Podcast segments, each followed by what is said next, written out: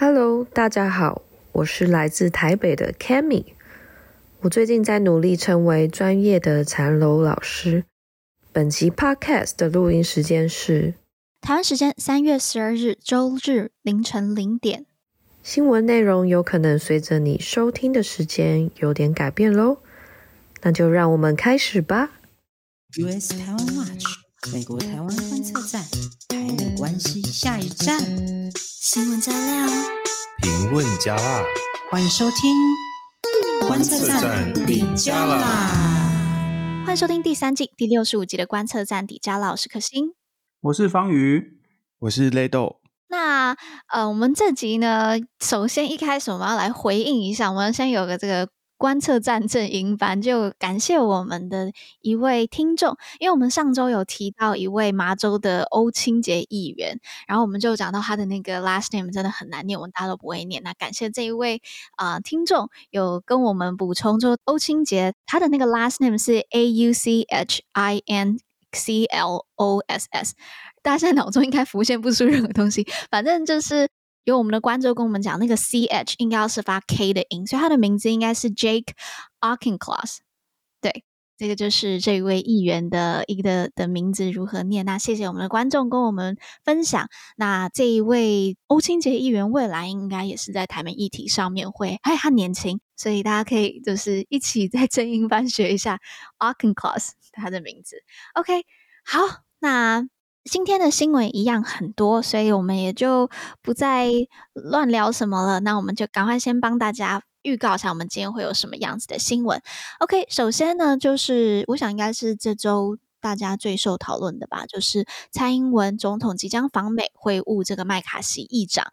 那我们来讨论一下，我们怎么看这个拜访？OK，那第二节的新闻，我们来看一下国防部长邱国正，他证实了台美正在讨论在台湾打造一个武器战备库存。第三节的新闻，我们有点延续上一次 TikTok 的讨论，那我们要再更新一下最近的法案状态，然后以及 TikTok 做了些什么样子的回应。OK，最后美国的新闻的部分会帮大家更新一下目前的二零二四初选的状态。OK，那我们就进入到我们今天的第一节新闻喽。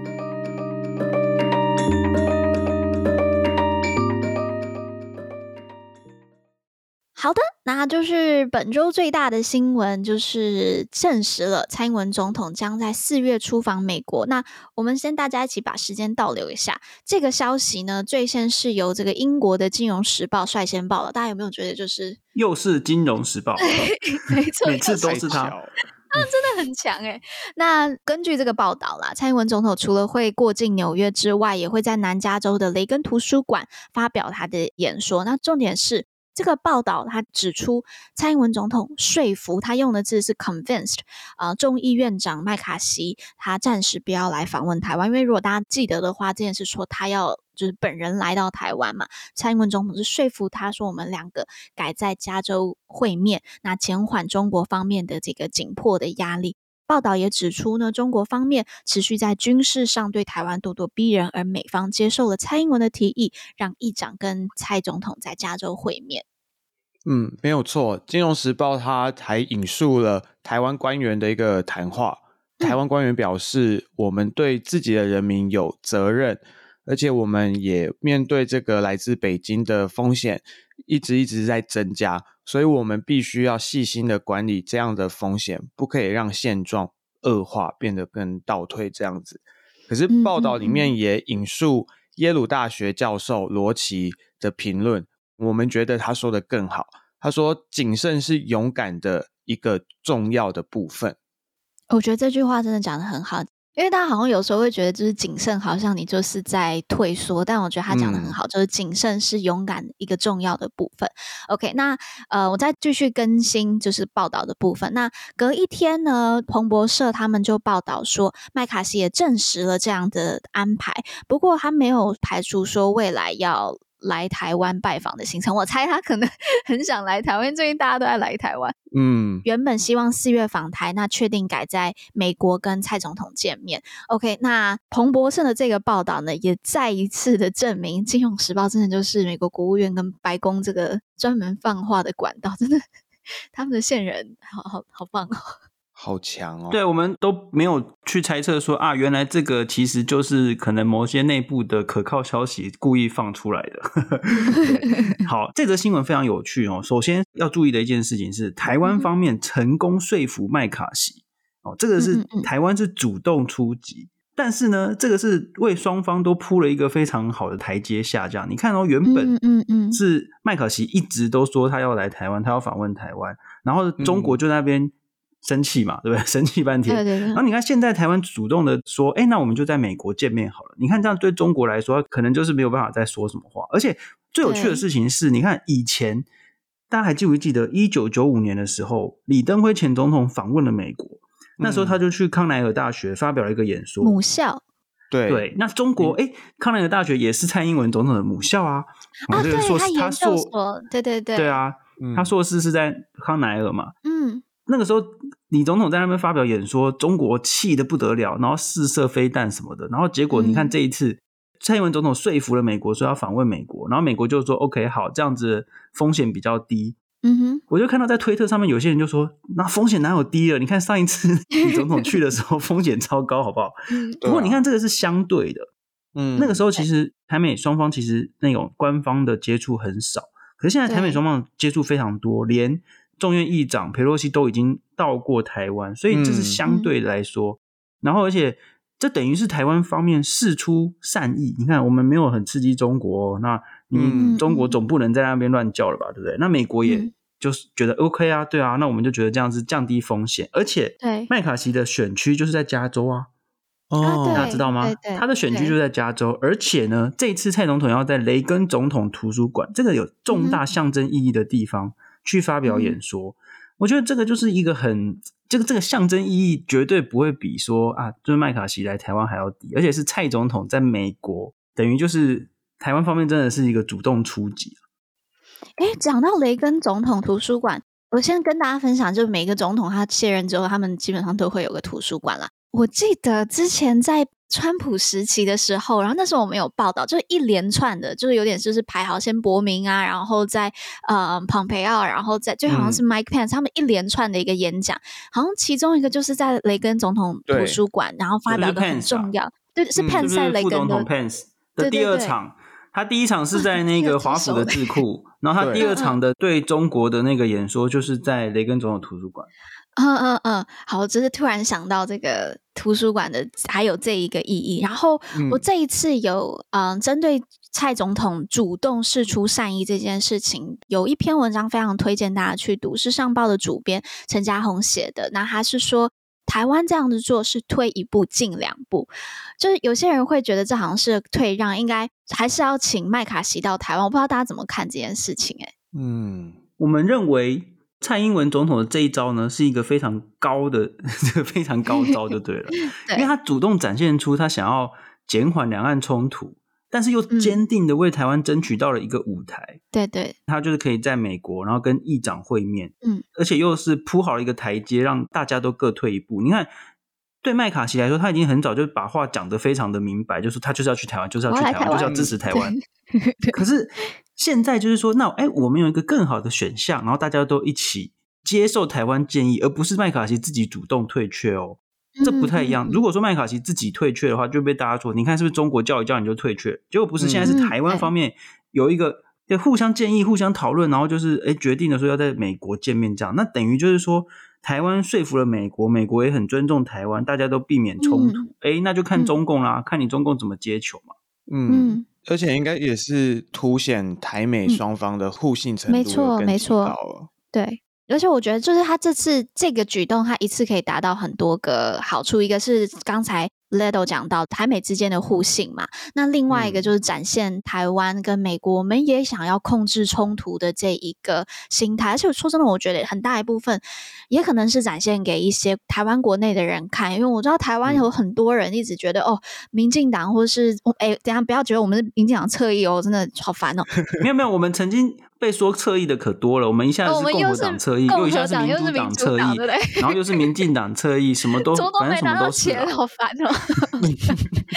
啊，那 anyway，反正呃，我觉得这件事，因为像很多人就觉得好像民进党或者蔡英文政府一直在引战，就是要去刺激中国。但我觉得这个举动也是让台湾的人民看到，我们并没有要去升高冲突，反而是我们想要去控制冲突。嗯、但与此同时，这个举动也让台美双方有更多的合作，并且一起去展现给中共。对，所以我觉得这个就像是那个上报主编讲的，我觉得真的是退一步进两步。对啊，真的。哎，等一下，我想要插个话，就是我刚才好像记错了，嗯、就是说那个副总统彭斯的对中政策演说，并不是在雷根总统图书馆。我这边要跟大家更正一下，嗯嗯、他两场演说都是在华府了。对，OK OK。嗯、对，然后我觉得有一个事情也蛮有趣的，就是其实不管是台湾的任何政治人物，他只要到美国访问，其实对中国来说都是一个挑衅。哦、然后，所以像这一次也。跟以往一样，都有人会出来骂啊！这些内容其实我们用 Chat GPT 都可以模拟出来，还是以前 网友做的这些产生器，其实也是一样的道理。中国外交部的这个发言人毛宁，他在九号的时候就针对蔡英文访美表示，呃，中国严重关切蔡英文过境美国的计划，而且向美方提出严正的交涉，要求澄清。好，不过。大家也知道，就是现在北京的着力点已经降低了很多啊。关于这个部分，美国国务院的发言人普莱斯他在媒体的这个简报会上也回应，麦卡锡绝对有权利去决定和谁见面，而且台湾的高阶官员过境美国，完全符合美方常年的这个政策，还有呢，跟台湾发展强健的。这种非官方关系，嗯嗯嗯。同时，他还指出，蔡总统过去七年其实已经过境美国六次。那 对啊，所以根本就见怪不怪了。那他甚至还强调，台湾的高阶官员过境不是什么新鲜事，他用 “nothing new” 形容，而且也强调不构成什么突破啊，完全符合基于美国一个中国政策的现状。大家。听到这里一定又很疑惑，就是同样的台词啊。你看中国要边叫，那我就给你罐头式的回答。反正不管有突破也是罐头式回答，没突破也是罐头式回答。中国也是罐头式回答，都是都差不多。大家行礼如仪。对。而且更值得注意的是，有媒体在质疑哦，蔡总统在加州停留很多天，是不是还叫过境呢？普莱斯又重申，过境符合现状，而且有潜力。所以大家知道 有潜力真的很重要，过境很多天也是过境。然后他是打太极，对对对，因为因为他就是搬出有潜力啊，然后他就说，呃，美方这个也是执行一中政策，那这个部分没有改变，嗯、所以我们可以看到他就是维持一贯的大事化小，而且同时稳定的在推进台美的交往正常化。嗯嗯嗯嗯，这个其实就很有趣，因为国务院就是国务院相当于外交部嘛，吼，对对，反正不管行政部门做什么事，就算你看拜登总统说要出兵协防台湾，然后国务院也会说啊，没有改变，没有改变，什么都没有改变。对对对。不过我们还是要注意一下啦，就是中国哦，还是有可能会挖台湾的邦交国，邦交国对我们来说还是有重要性。就是假设中南美洲如果都没有邦交国，那我们就没有办法过境诶，对不对？真的，嗯嗯，嗯，所以中南美洲一定还是要有邦交国。嗯、OK，总结来说啦，我觉得台湾的存在本身就是对中国就是一种挑衅哦。不管我们做什么事情，都是会刺激到中国。我们跟任何国家的交往都会刺激到中国。那其实只要不统一，就是台独。嗯，所以我觉得我们不用管中国在那边叫了，我们就是呃依照我们的一些步调哦，然后就是继续的跟所有方面都要维持交往这样子。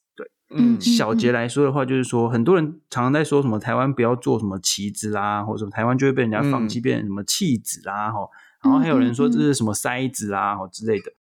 其实台湾不管是不是什么角色，我们台湾最主要是我们自己想要做，以及我们的目标就是要可以去做整个棋局的棋手。嗯，就是我们是下棋的人，我们根本不是被人家摆布的人啊。对啊，尤其是在这个美中强权竞争下，很不容易。那我觉得我们现在就是要跟各方都维持很好的关系，然后呢，要来强调一下，我们之前不断强调，尤其像之前香菇还在是当这个主持人的时候，也是不断强调，我们是位居重要地位的关键杠杆，超绕口的一个词。嗯、对，但是诶，香菇是不是还会用台语讲？对对对，我不会，不会。我觉得这件事情很重要，因为尤其我希望大家不要再用“棋子”“棋子”“棋子”讲，因为有些人会觉得哦，“棋子”其实也没什么。但我觉得，就是当你一直用“棋子”来形容自己的话，那你有时候。我觉得它会造成一个状况，就是你忘记去看你自己手上有哪些筹码，然后去看你有什么样子的机会，因为你不觉得你是那个下棋的人，你觉得你是被人摆布的人，嗯、你会那我忘记自己也是行为者，嗯、也是玩家。对，然后你忘记自己是行为者，你有时候就会自我放弃。那我觉得这个是台湾万万不可的。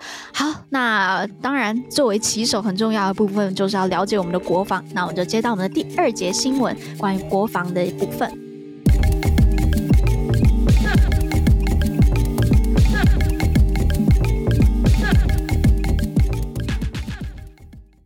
OK，第二则新闻的话，一开始先来考一下大家，就是最近三个星期内，台美之间到底有哪些重要的外交国防新闻？太多了。啊，这题，这题我会。OK，虽然很多，但是第一个，我想大家没有异议，就是台湾的外交部长吴钊燮跟国安会秘书长访问华府，嗯、或者我们应该说是华府对岸的城市。精确的来说，对，对对对，总之就是我们的高阶官员在 AIT 总部跟美方的高层会晤，我觉得这是第一个。嗯、对，第二个。就是美军派驻在台湾协训，就是协助训练的人数将增加四倍。嗯哼，对，账面上的啦，账面上的人数，实际上我们不知道。增加至少四倍。我现在听到这四倍，我想到的是，我台湾的军队里面喝鲜奶的人数要增加四倍。哦，对。哎、欸，大家知道这个梗吗？就是联合报念报了，还是哪一个？第一次被爆开来，是因为就是有人抱怨说美军为什么可以喝鲜奶，但是台湾的军人只能喝奶粉。保酒乳还是什么？第一次就这样被康出来，就是这样。对。然后回来回来。呃，对对对。第三个是拜登政府第九笔的军售案，而且也是目前最先进的空对空还有空对地的飞弹。那不晓得下一则会是什么呢？OK，下一则就是我们这一则新闻要来讲的，就是国防部长邱国正他证实呢，台美双方正在讨论要打造武器战备库，将美国在东南亚的这些军备库存部分的存放在台湾。那邱部长指出，这是根据美国国防授权法，双方正在洽谈当中，那暂时还没有一个很确定的结论。那我们这边先。回顾一下，我们过去 Podcast 做好几年，就是这几年，我们每一年都有在去讲这个国防授权法嘛。嗯、那美国国会呢，去年所通过这个二零二三国防授权法当中呢，就有规定要优先把美国超额防卫物资提供给台湾，那授权美国总统为台湾打造这个区域应变军备库。那将武器弹药储存在台湾，同时赋予台湾跟北大西洋公约组织、南翼与东南翼的国家、特定主要非北约盟国以及这个菲律宾同样的待遇。那这样子的话，战争发生的时候呢，能够优先拿到美国超额防卫物资，那也就是。库存物资的意思啊，那当时多数的讨论焦点是在于这个 NDAA，就是国防授权法，是授予了高达一百亿美元的这个军援，以及所谓的军事贷款的部分。那那个是当时对于 NDAA 的最主要的讨论。那美国其实，在盟友国家打造库存，其实是一个蛮常见的一个事情，对不对？这边请 Leto 帮我们回顾一下历史好了。对，没有错，其实。呃，像刚刚说的这样子，美国在他的盟国打造这种军备的库存啊，最初的一个做法是在西德，就是在冷战时期的时候，苏联在西德周边部署了很多的军队。那因为成本的考量，美国它一方面从西德撤走了呃一些兵力，就是差不多两个师的兵力，另外一方面又必须要确保苏联不敢真的使用武力去侵略西德。所以呢，美国还有这个 NATO，就是北约组织，想到的方法就是在西德打造许多这些武器弹药的库存。假设真的要打仗的话，就下令自己的军人用各种的方法，包括民航机啊等等，移动到西德。那就可以迅速的装备直接开上战场，不再需要从比如说美国啊这些比较远的地方过去支援。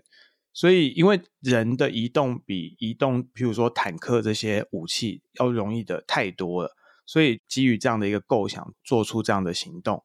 那其实美军他每年都会实行一个叫做“反德者”返回的反，然后德国的德反德者的这样的行动，用抽签的方式去选取部队回到德国进行演习，同时。在德国维持相对应的这种需要的武器装备，所以就是让人员到了就可以直接的使用。甚至在苏联解体之后，大部分的这些武器的库存都被送往中东地区使用了。一九九三年的话呢，是最后一次的反德者行动演习。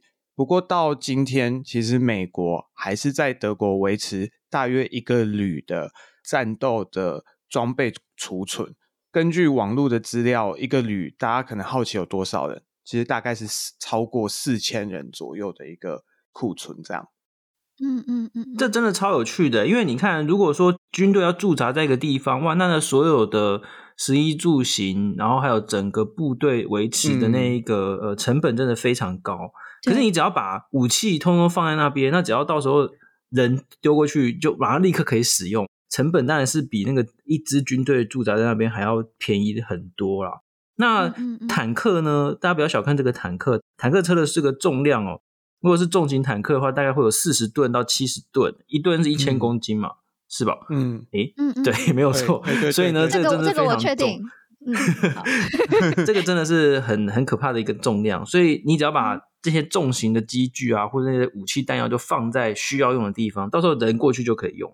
这样是很方便的。嗯、那现在为什么要在台湾打造库存呢？我觉得应该是最主要是看到俄乌战争的影响，因为俄乌战争之后战备物资运补哦，这真的是蛮困难，而且弹药的消耗速度非常非常快。嗯、美国其实是有吓到，他们是吓到说，为为什么会有消耗掉这么多的弹药？然后现在要开生产线又有点太慢。所以这个，因为过去我们的 podcast 有一直在讲嘛，就是所有的国会议员都在关心生产线延延迟的问题哦。因为，哎，在民主国家，你不是说你要叫人家生产什么就没有，你是你还要跟那个厂商签合约，然后那个厂商接到订单之后，他可以确定去雇人，然后再整个生产东西，不是说哎你要什么就有什么。嗯嗯。毕竟生产这个可能大部分是私人公司在进行。嗯，所以说他们现在美国就是想要在台湾帮助台湾去建立一个武器的储存库，如果真的要打仗的时候呢，就可以确保比较能够确保了，也不能完全确保，就比较能够确保弹药啊这些装备数量能够足够，这样是充足的。嗯，没有错。那我觉得我们必须要非常非常注意一件事情，就是。一定会有相对应的以美论，马上就会出来。尤其是最近，就会说，你看美国是不是要让台湾上战场？美国就是要让台湾对付中国啊，等等。诶，其实一个最简单的逻辑，要不要上战场，或是台湾到底会不会面对战争，是取决于解放军要不要打过来，根本不是我们要不要去打他，我们又没有要反攻大陆，对不对？所以这一切，我们是防御的一方，我们防御的一方。最能够做的事情就是要赶快做好所有的准备。好，那不管你看美国的这一次在 NDAA 里面，不管是要送台湾一百亿的这个军援，或者是加速这些储存啊等等，都是台美双方现在正在加速加快这个合作。我们的做准备本身就是要贺阻中共这样子，那我们做好准备才能够。让中共觉得说你使用武力的成本是非常高的，然后打胜仗的可能性很低，这样子我们才能够比较能够吓阻他们。对啊，对，而且目前其实台湾内部有很多人在提倡反战的这种观念，其实我们认为这是好的，可是大家必须要先有一个认知，就是反战必须要对着侵略者喊，而不是对着防御的这一方喊。因为我们所有人其实都反对战争，而且也反对侵略。可是今天台湾很有可能是成为被侵略的一方，所以我们应该要尽全力的去准备防守的各种的准备，而不是就是说啊，我因为防战，所以我连防守的这些工作我都不做了。嗯嗯嗯，备战是为了避战嘛。但其实呃，除了就是反战这样的声音以外，其实最近。反对军售的声音也是蛮多的啦，就是呃，像前阵子一直到这阵子，都一直有很多人在反对快速布雷车的采购嘛。那已经有立委去提案说反对购买，嗯、甚至有人，呃，我没有看到在凯道上面的游行要反对布雷车嘛。那其实。嗯首先就是，呃，大家可以去听我们第五十八集，我们有针对火山布雷系统还有布雷车有解做一个解释，就为什么要购买这样子的武器系统。然后大家也可以去参考，就是范奇斐他跟李喜明总长共同制作以及主持的一个节目，叫做《行动代号二零二七》。那我记得好像是第二集还是第三集，他也有针对这个火山布雷系统，也有军事专家来解释。为什么当时我们台湾会采购这样子的一个系统？它的用意在哪里？然后以及回应很多人会有的一些担忧，嗯、很推荐大家去看。那其实最重要的就是国防部已经有声明稿都已经指出，我们采购的布雷车是在共军准备登陆之前才会出动。那它可以去快速的布雷，防止这个中共的大型机具上岸，就是往前推进。而且现在这款的地雷。跟我们想象二战的时候，我们看那些电影里面的地雷是不太一样，或冷战时期的地雷是不太一样。一般人站上去是不会有事的，要大型的坦克，它重量它才会去引，啊嗯、对对对，它才会引爆。那呃，我们我们有看到其他论述啦，例如说是布雷会破坏环境啊，然后还有说就是如果我们一般人去海滩就会被炸等等等的。对啊，我觉得这个真的有点荒谬。因为国防部都已经说得很清楚了，这是在台湾面临被中共侵略的时候才会去布这些雷地雷，嗯，又不是像平常我们在家里附近的面包店什么烤布雷，每天都有。对啊，而且真的中共侵略我们的时候，到底有谁会去海滩玩啊？这基本的逻辑。对，我我我要这个等一下啊，因为就是你还记得是去年八月那个，就是 Pelosi 来台之后，中共不是有。就是我我知道，然后一大堆人跑去海边去看呐、啊，对，真的，所以真的还会有人去，所以真的有人会去海滩玩吗？就是有啊，对，这个真的不好意思，我们需要就是跟民众讲一下，战争来的时候不要去海边，台风天比不要去泛舟，这种事情真的不要做好不好？爱惜生命、啊，而且那 个还有民众直接接受媒体访问，就说：“哎，我就是要来看一下那个军舰在哪里，然后怎么都看不到，就是觉得这真的很荒谬。” 我也是不知道该说什么。OK，不过到时候真的假设真的是要战争的时候，也不会是这样了，因为这次毕竟只是一个演习嘛。但是如果真的要战争的时候，我看大概就是会有那种什么动员令啊，或进入紧急状态啊等等。不过这个、嗯、呃也令人有点担心呐、啊，因为你看最近我们要修全民防卫动员法啊，然后呢又有很多的争议啊，就是说啊，你看是不是要所有人都要上场打仗？哎，不是啊，如果中共打来，当然是我们就是要 全力的防卫啊。对，对啊，而且其实全动法它两千年初就有了，不是一个新的法。哎，我们现在是要把它弄得更完善一点。嗯、那结果很多人，尤其反对党出来说，我们要全力阻止全动法。哎，这个很莫名其妙。那如果所以如果说假设中共真的发动侵略的话，那大家是要怎么样？是要全力阻止动员吗？哦，全力阻止防卫吗？嗯、那所以我觉得哈，现在一大利人说要反战，就是对着防御方说反战。我觉得说白一点，这叫投降了。投降派，嗯、那对我们的启示应该是这样，就是说舆论战跟心理战，就是其实也是战争的一环。那侵略方当然就会一直发动各种说法，希望我们反战、反对防御这样子。那这是不行的，嗯、我们要好好面对，我们要好好的回应投降派的这些理论理由。对，OK，好，那战争有很多不同的层面嘛，那我们接下来就来讨论一下另外一个层面，另外一个层级在防卫上面的就是网络战，那还有就是我们，那我们就连接上一个星期我们讲的 TikTok。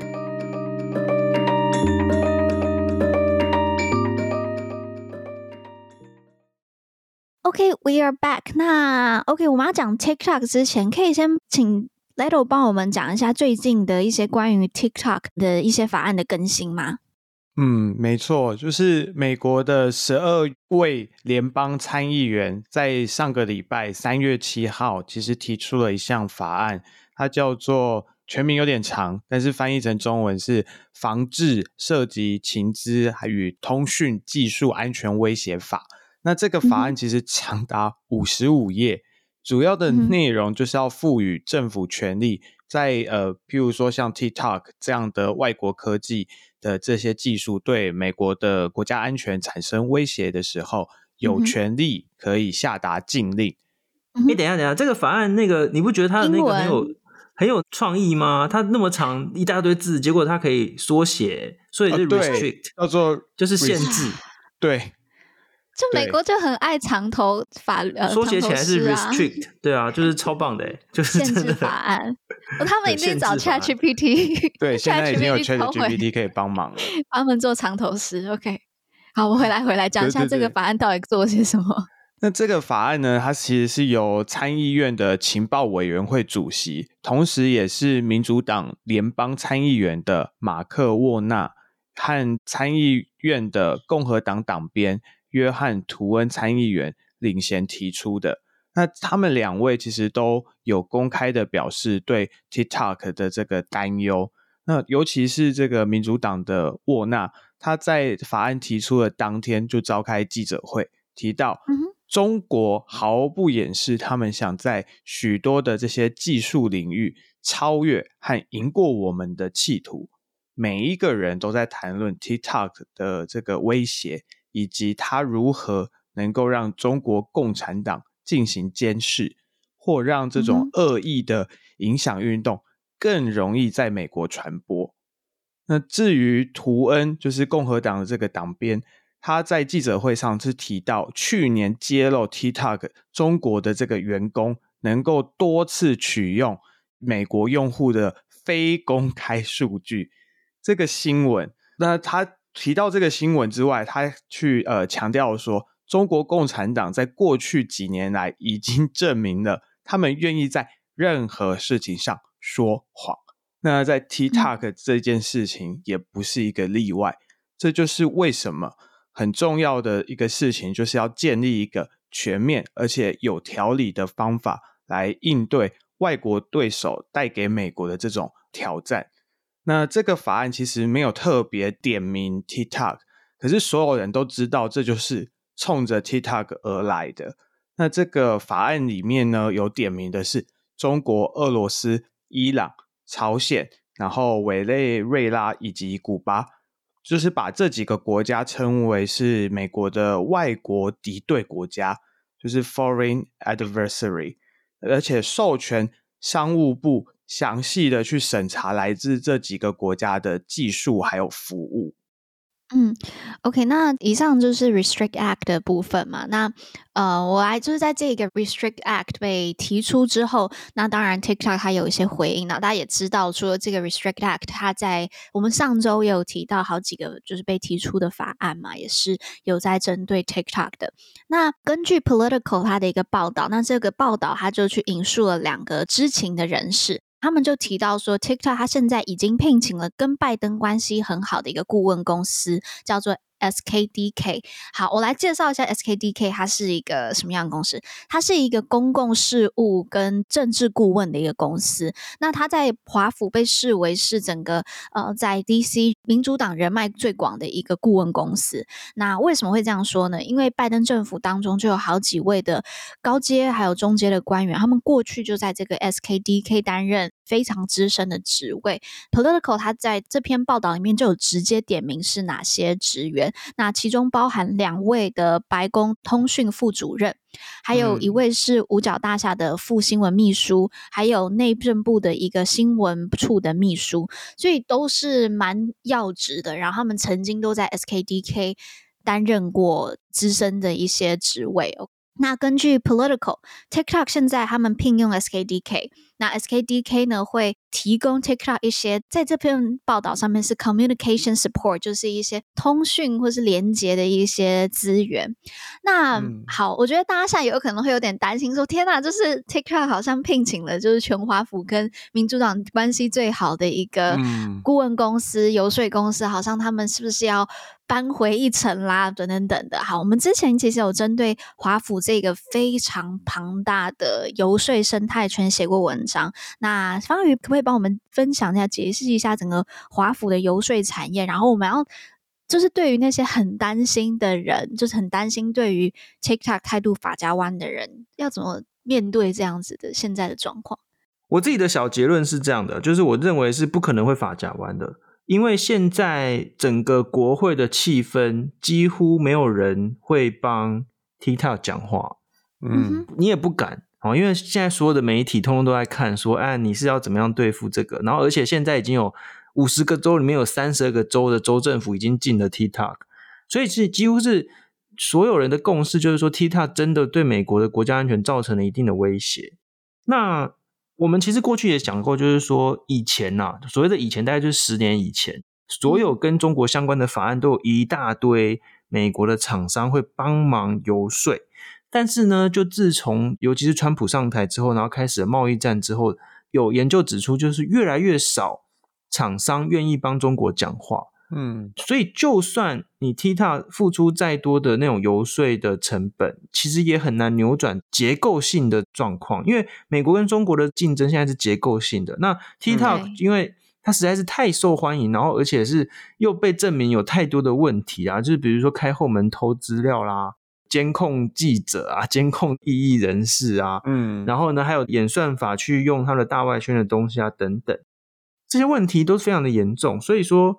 我觉得现在大家已经有共识，不过呢，美国的游说产业啊，还是需要注意啦。美国游说产业蛮庞大的，多庞大呢？我们之前有做过一篇报道，是这样，就是说，二零二一年整个美国游说产业的产值大概有三点七 billion，就三十七亿美元啊。为什么会会写这篇报道？是因为有报道指出说，哎，台湾政府一年竟然花了什么三百万美元。去游说这样子，然后就说哇，好可怕啊！什么就是台湾就是花 乱花钱，超级 少。事实上，你三十七亿美元，然后我们台湾政府花三百万美元，只占整个游说产业的百分之零点八而已啊。中国方面花了多少呢？嗯、大家猜猜看。嗯，三千吗？三千万加一个零，对，哦、十几三亿三亿哦？不是啊。那个雷都揣三千，所以就是台湾的十倍嘛，对不对？对，对，对，对，事实上不是，事实上没有，事实上中国二零二一年花费是八千多万美金，不止加一个零，还 超过十倍以上哎、欸。对啊，这超过快三十倍了，对不对？那对啊。台湾这花三百万美元，其实就是正常花费，因为你就是要打通关，你要跟一些议员或者政治人物见面，什么其实都是要透过公关公司来做联络，你不能单枪匹马一个人跑到国会或者打电话到人家服务处说我要跟谁见面，这不行。他们有行规啊，行规就是要透过游说啊，透过这个公关公司，所以这个都是正常的花费啦。那之前呐、啊，还有一个很很荒谬的报道是什么？台湾给了什么众议院议长裴洛西？哦，政治现金六千块美金，然后这裴洛西就可以来台湾。你、嗯、拜托一下，嗯、如果六千块美金就可以娶到裴洛西，那我们请到爆好不好？每天都安排他来，拜托一下。对，还有什么就是台湾给那个什么蓬佩奥钱啊，让他来台台湾开公司，还是炒股票干嘛的这种报道，所以他才愿意来、嗯。这些都是公关公司，这是这个很正常的这个。那所以其实你现在 TikTok。他其实也是想要去游说，但是我自己是觉得他不管再花多少钱，都不太能够扭转这样的结构性的那个竞争的状态啦。那、嗯、而且太多不利于他的传闻嘛，比如说我们上礼拜就提到说，他有内部的录音就指出说，哎，他直接听命于北京这方面的总公司啊，嗯嗯之类的，所以就我相信他应该是这次应该是凶多吉少了。对，我觉得这样子的，就是会担心法甲湾这样的态度，也跟例如说说，诶，美国跟中国如果有对谈，是不是好像就是美中关系要变好？就是它有点类似。我觉得应该要去看到一个更大的整个华府结构性的一个转变，就是现在的美中关系已经真的就是。全面的都已经风向都已经变了，而且再加上美国，它是一个这么庞大的一个政治体系，就把它想象成是一个很大很大很大台的一哦很大艘的一艘船好了。你要一艘这么大艘的船转向，它是要花很大力气，不是一天说转就马上可以转的。对，所以就是我觉得整个美国现在对于 TikTok 真的就是有高度的担忧以及不信任。对，然后要去面对 TikTok 所衍生出的很多的问题，包括治安的这些问题。而且这是一个这么实在，就确确实实发生的事情。那我我觉得这个不是光靠一个游说公司就可以马上带走的。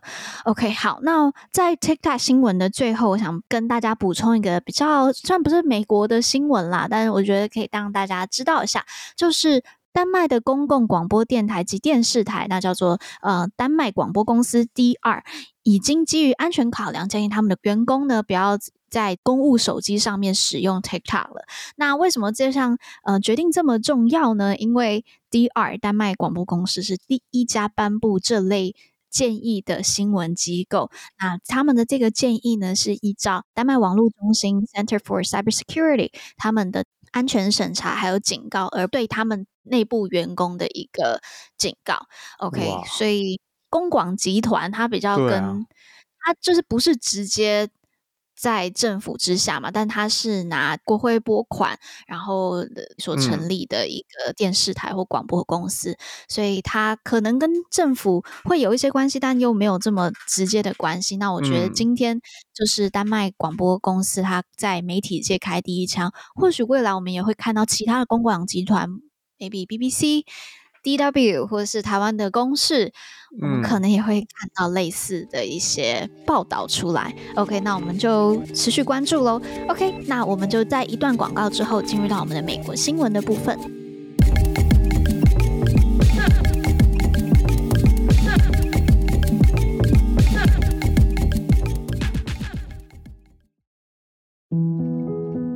生动台北录音工作室是一间在台北向家的 Podcast 录音空间，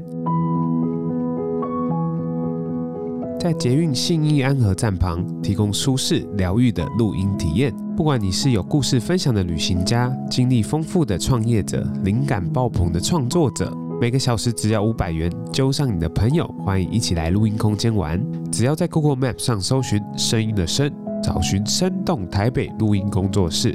或在 LINE 上搜寻小老鼠 Sounding 台北 S O U N D S T A I P E I，就可以找到我们相关的资讯哦。